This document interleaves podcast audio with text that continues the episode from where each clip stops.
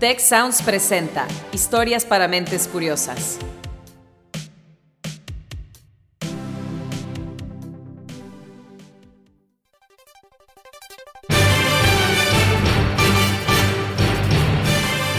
En el Reino Unido, la ola de calor ha trastocado todo el transporte público. Mientras el país ha declarado su primera alerta roja por calor extremo, todos los trenes han sido cancelados. Seguramente en las últimas semanas se han enterado de noticias como la que acabamos de oír, o como esta otra. La Comisión Nacional del Agua declaró emergencia, argumentando que en tres cuartas partes de México la lluvia ha sido insuficiente y en la mitad experimentan sequía de severa a extrema. Quizá escucharon también que se trata de eventos asociados al cambio climático. Considerados los grandes guardianes de la estabilidad del clima del planeta, los glaciares en Perú y otros países llevan más de medio siglo en franco retroceso. Incluso puedo apostar que este tipo de noticias les aparecen con mayor frecuencia cuando encienden la televisión o al echar un vistazo a su timeline de redes sociales. Desde hace varios días, las lluvias torrenciales e incesantes caen sobre el noreste de Bangladesh. En pocas horas, pueblos enteros han inundado. Según las autoridades, más de 4 millones de personas están varadas. Es claro que la crisis climática no es algo que sucederá en el futuro, ni tampoco es un problema exclusivo de una localidad en particular. Ya está pasando. Y pese a ello, parecemos ignorar todas las alertas. Por ejemplo, ¿podemos morir debido a la alteración del clima? ¿Quiénes son los grandes responsables de que hayamos alcanzado puntos de no retorno? ¿Qué podemos hacer, además, por supuesto, de dejar de usar popotes de plástico?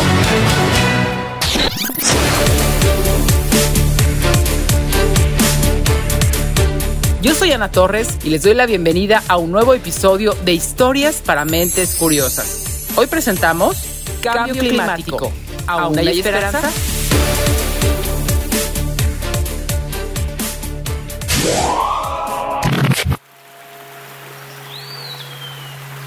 Ya el 85% de las personas del mundo están siendo afectadas por fenómenos climáticos. Ella es Inés Sainz, vicepresidenta de Inclusión, Impacto Social y Sostenibilidad del TEC de Monterrey. Y el dato que nos comparte proviene de la evidencia científica más sólida con la que contamos actualmente. Los reportes publicados por el Panel Intergubernamental sobre Cambio Climático, el IPCC, pues nos alertan que el cambio climático es un fenómeno generalizado que ya está afectando a todo el planeta hoy. Con implicaciones inimaginables. Así lo señala Amparo Martínez Arroyo, investigadora del Instituto de Ciencias de la Atmósfera y Cambio Climático de la UNAM. La vida como la conocemos en este planeta es la que está peligrando. Este diagnóstico incluye a los arrecifes de coral, los osos polares, la Amazonía y sin lugar a dudas incluye también a nuestra propia especie. Can climate change kill you? Well, guess what? It can. Climate change killed six people this weekend in Italy alone. Sí, el cambio climático es capaz de matarnos y de hecho ya lo está haciendo. Fíjense en este dato estremecedor. En 2021, un estudio publicado en The Lancet Planetary Health estimó que más de 5 millones de muertes anuales pueden ser atribuidas a las temperaturas extremas. Esto equivale a más de 13.000 fallecimientos diarios, es decir, 9 muertes por minuto. A esto hay que sumarle los cálculos de la Organización Mundial de la Salud, que asegura que del 2030 al 2050 habrá unas 250.000 muertes adicionales cada año vinculadas solo al cambio climático. Pero, ¿realmente a qué nos referimos? ¿De qué estamos hablando cuando hablamos de cambio climático? El cambio climático no es un problema aislado ni, ni es el, problema en sí mismo. El cambio climático es, es el resultado de la forma en la que nos hemos relacionado con la naturaleza, de la forma en la que producimos, de la forma en la que conformamos nuestras ciudades, eh, eh, tiramos y manejamos nuestros desechos, de la forma en la que utilizamos la energía. Ahí está la clave, en la energía.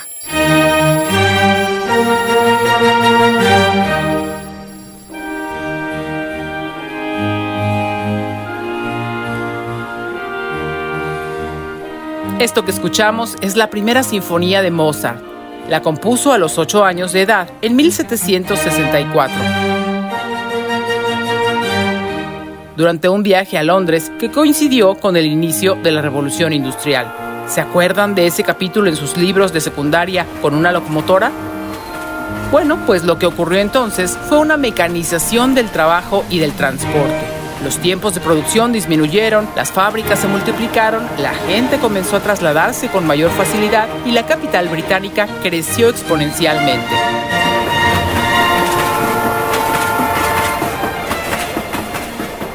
Desde Inglaterra, la revolución industrial fue llegando a cada país del mundo. Primero, impulsada por el carbón como fuente de energía y después por el uso del petróleo y sus derivados. Nunca antes había habido tanta riqueza, digamos, y nunca antes habíamos emitido tanto dióxido de carbono o CO2 por la quema de combustibles fósiles. Esto es lo que pasa con dicho gas, según el periodista Enric Botella.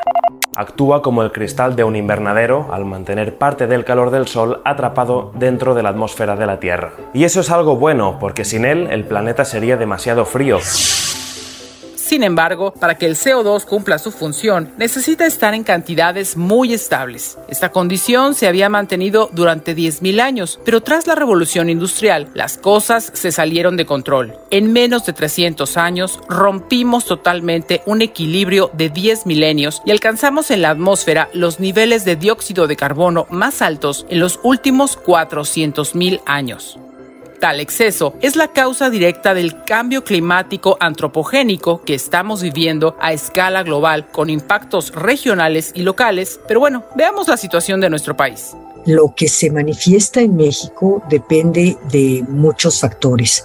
En primer lugar, por supuesto, de su ubicación entre, entre dos grandes océanos, de su superficie, de, su, de sus condiciones tan heterogéneas de, eh, geográficas.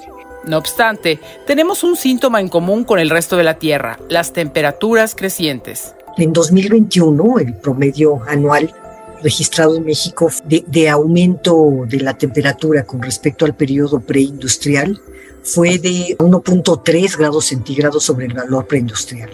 Y apenas un año antes, en 2020, el país registró un incremento histórico de 1.6 grados Celsius, en comparación, la temperatura global ha crecido 1.2 desde la revolución industrial. Son cifras que pueden parecernos insignificantes, un punto más, un punto menos. ¿Qué daño podrían hacernos? Pues, a decir verdad, bastante. Y aquí nos habla sobre esto Francisco Estrada Porrúa, el ex coordinador del programa de investigación en cambio climático de la UNAM. La probabilidad de que rebases las temperaturas de los días más calientes que se han registrado a lo largo de, la historia se ha multiplicado por cinco en algunas regiones de México. Y algo similar ocurre con la precipitación. Se ha multiplicado por cinco la probabilidad de una lluvia extrema en el día más lluvioso del año. O sea, imagínate lo extremo de lo extremo. Esto significa que el riesgo de que nuestra ciudad se convierta en escenario de un desastre es bastante alto. Estas tormentas se están presentando desde la madrugada de hoy y han provocado deslaves, cierres de carreteras, socavones, inundaciones y comunidades incomunicadas en varios municipios de todo el territorio sonorense, desde la sierra hasta la costa, desde la zona sur hasta la frontera. Esta es solo una muestra de los efectos agudos que está teniendo el cambio climático en México. Hay que considerar además los impactos de tipo crónico. Impactos en la agricultura, por ejemplo. Ya estamos viendo caídas en rendimientos ahorita y en, digamos en los próximos cinco años, pues que en algunos casos llegan a 20% de reducción en los rendimientos. Impactos en la salud sabemos que el cambio climático ya está causando problemas en salud. Por ejemplo, los adultos mayores son los, los más este, sensibles, o los adultos mayores y los niños, tenemos a temperaturas extremas, tanto calientes como frías. Impactos sociales. Los lugares donde normalmente tenemos una isla de calor muy intensa están muy correlacionadas con los lugares que tienen un índice de desarrollo social bajo y que tienen poco acceso, por ejemplo, a servicios de salud o, que esos servicios no son tan buenos. Y también en la biodiversidad. En biodiversidad ya tenemos pérdidas este, en, en las áreas de distribución, es decir, donde, por ejemplo, una especie se puede desarrollar bien. Ya el clima ha cambiado de tal manera esas áreas en algunos lugares del país se han reducido de manera importante. Amigos, vamos a una pausa y regresamos con más. Si quieres conocer más sobre los sucesos de la actualidad política, te invitamos a escuchar Con su permiso. Estamos ante la batalla de política económica más importante de este sexenio. El podcast en el que nuestros expertos hablan sobre los temas más actuales de la agenda pública en México y en el mundo. Escúchalo en Spotify, Apple Podcast y Google Podcast. Historias para mentes curiosas. El podcast.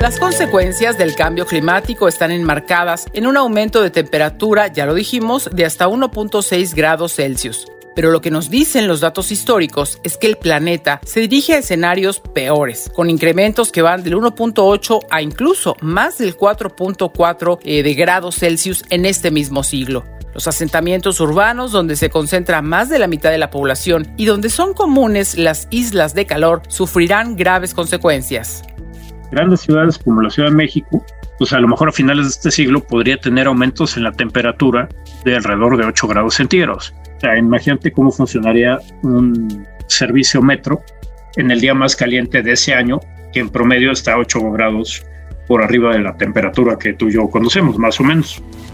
Es una bestialidad, ¿no?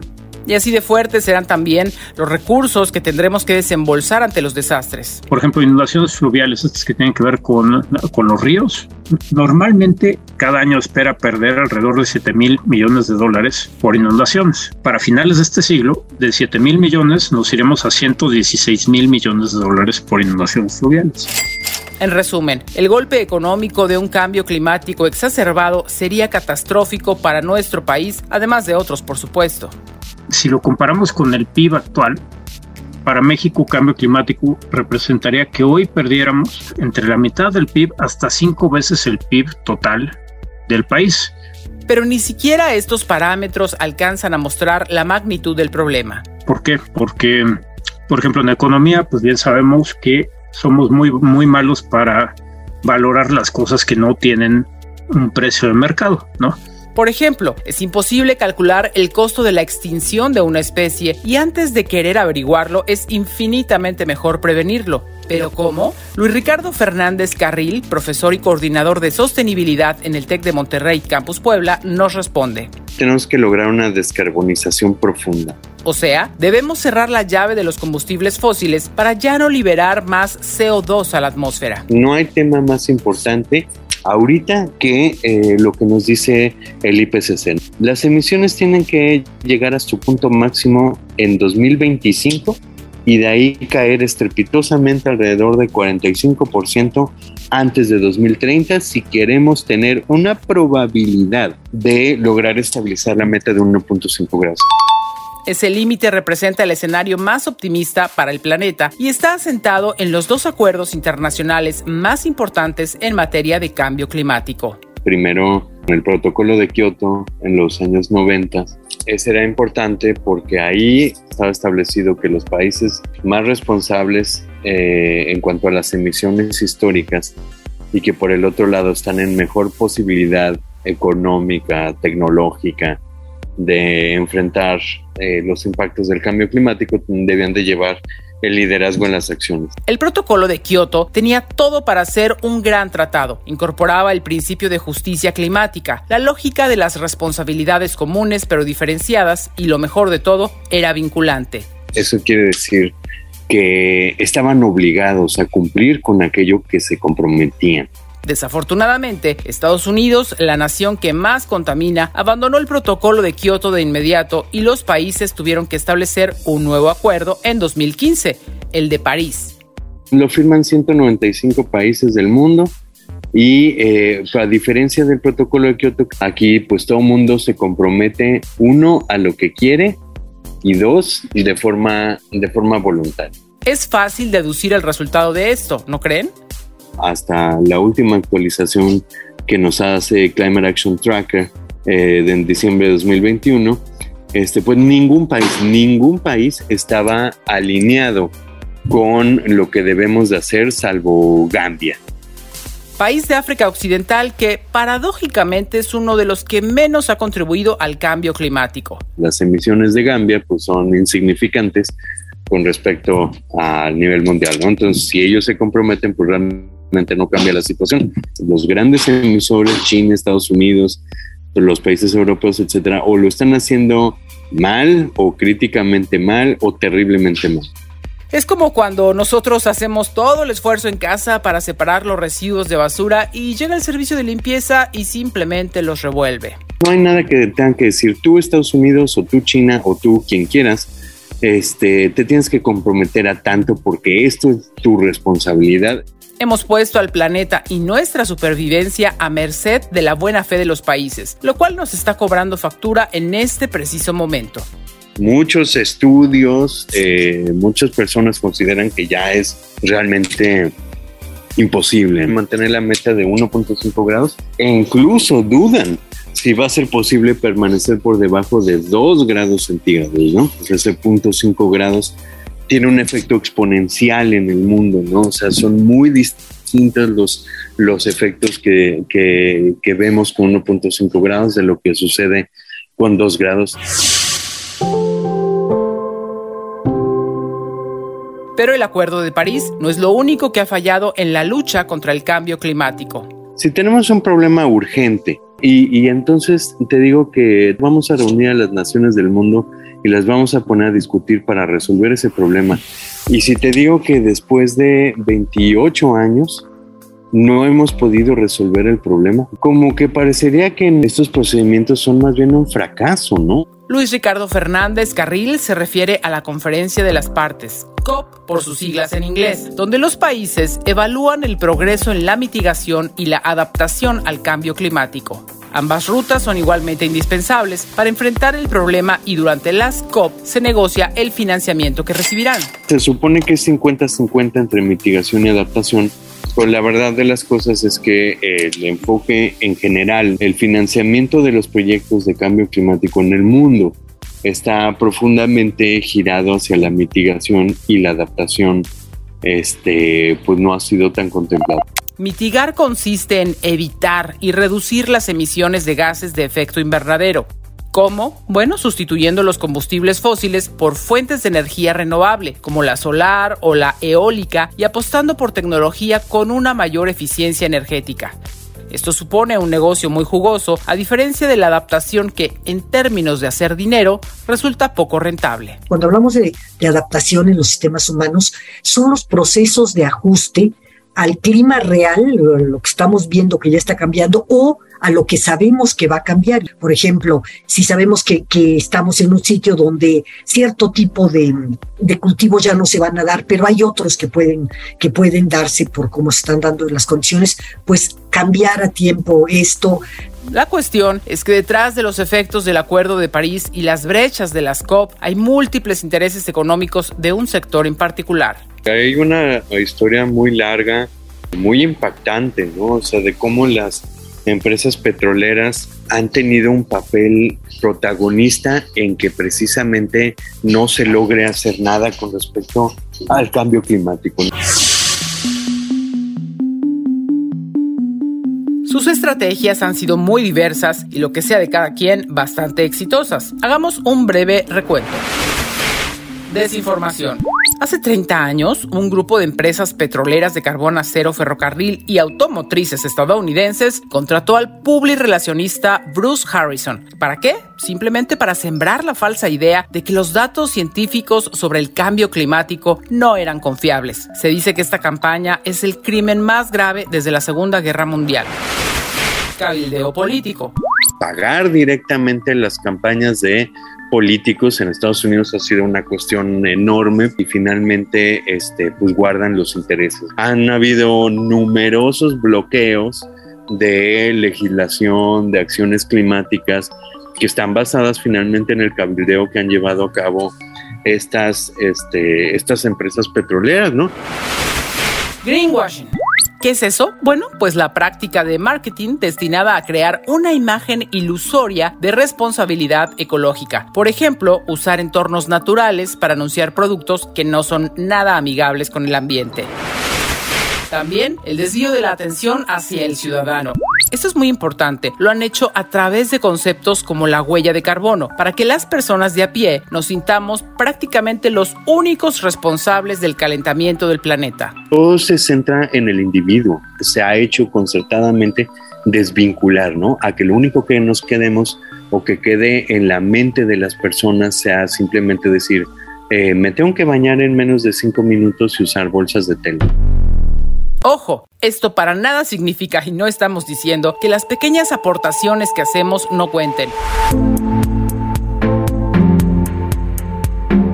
separar la basura, reciclar, evitar los plásticos de un solo uso y usar menos el auto son parte de las acciones que debemos preferir en la lucha contra el cambio climático. Sin embargo, hay que pensar también en ejercer nuestra ciudadanía y presionar a los gobernantes, organizarnos como sociedad civil y exigir a las empresas productos sostenibles. Debido a las décadas de inacción, el cambio climático ya ha reducido nuestras opciones para actuar. Pero aún queda una pequeña ventana de oportunidad. Ya volvemos. Cuida tu mente. Los expertos del TEC de Monterrey brindan herramientas y consejos para potenciar una vida positiva. ¿Por qué nos es tan difícil a veces perdonar? Un programa con ejercicios y rutinas para ayudarnos a cultivar una vida plena. El perdón es una elección. Escúchalo en Spotify, Apple Podcast y Google Podcast. Historias para mentes curiosas. El podcast.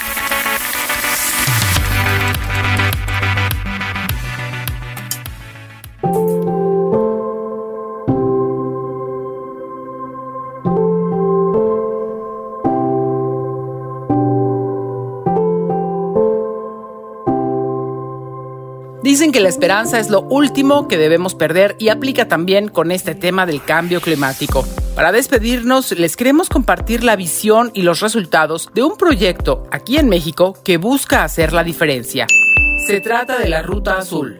Es un plan ambicioso que tenemos eh, en el Tecnológico de Monterrey para hacer un modelo de institución sostenible. Con miras al 2025 hemos adoptado y queremos promover una cultura proactiva ante la emergencia climática, eh, que se refleje en la generación de ideas y tecnologías, en acciones de gran impacto y, por supuesto, en la educación, en la formación de nuestros estudiantes. La Ruta Azul consta de seis ejes. Mitigación, adaptación, educación, investigación, vinculación y cultura.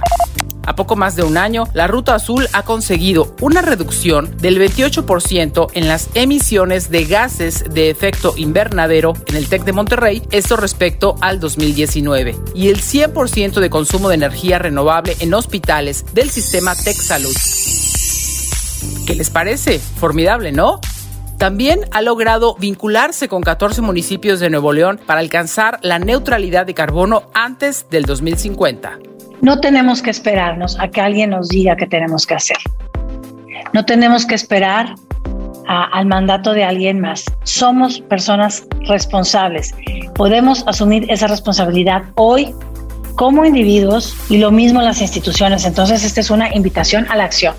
A pesar de que muchos de los impactos del cambio climático ya son irreversibles, la ciencia afirma que todavía estamos a tiempo para frenar otros tantos y asegurar el futuro de la humanidad.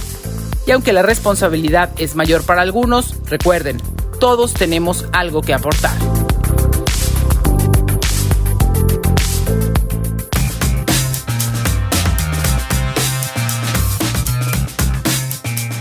Esto fue Historias para Mentes Curiosas. Recuerden que somos un espacio de Tech Sounds Podcast y nuestro objetivo es fomentar una cultura del conocimiento, de la mano por supuesto siempre de los expertos.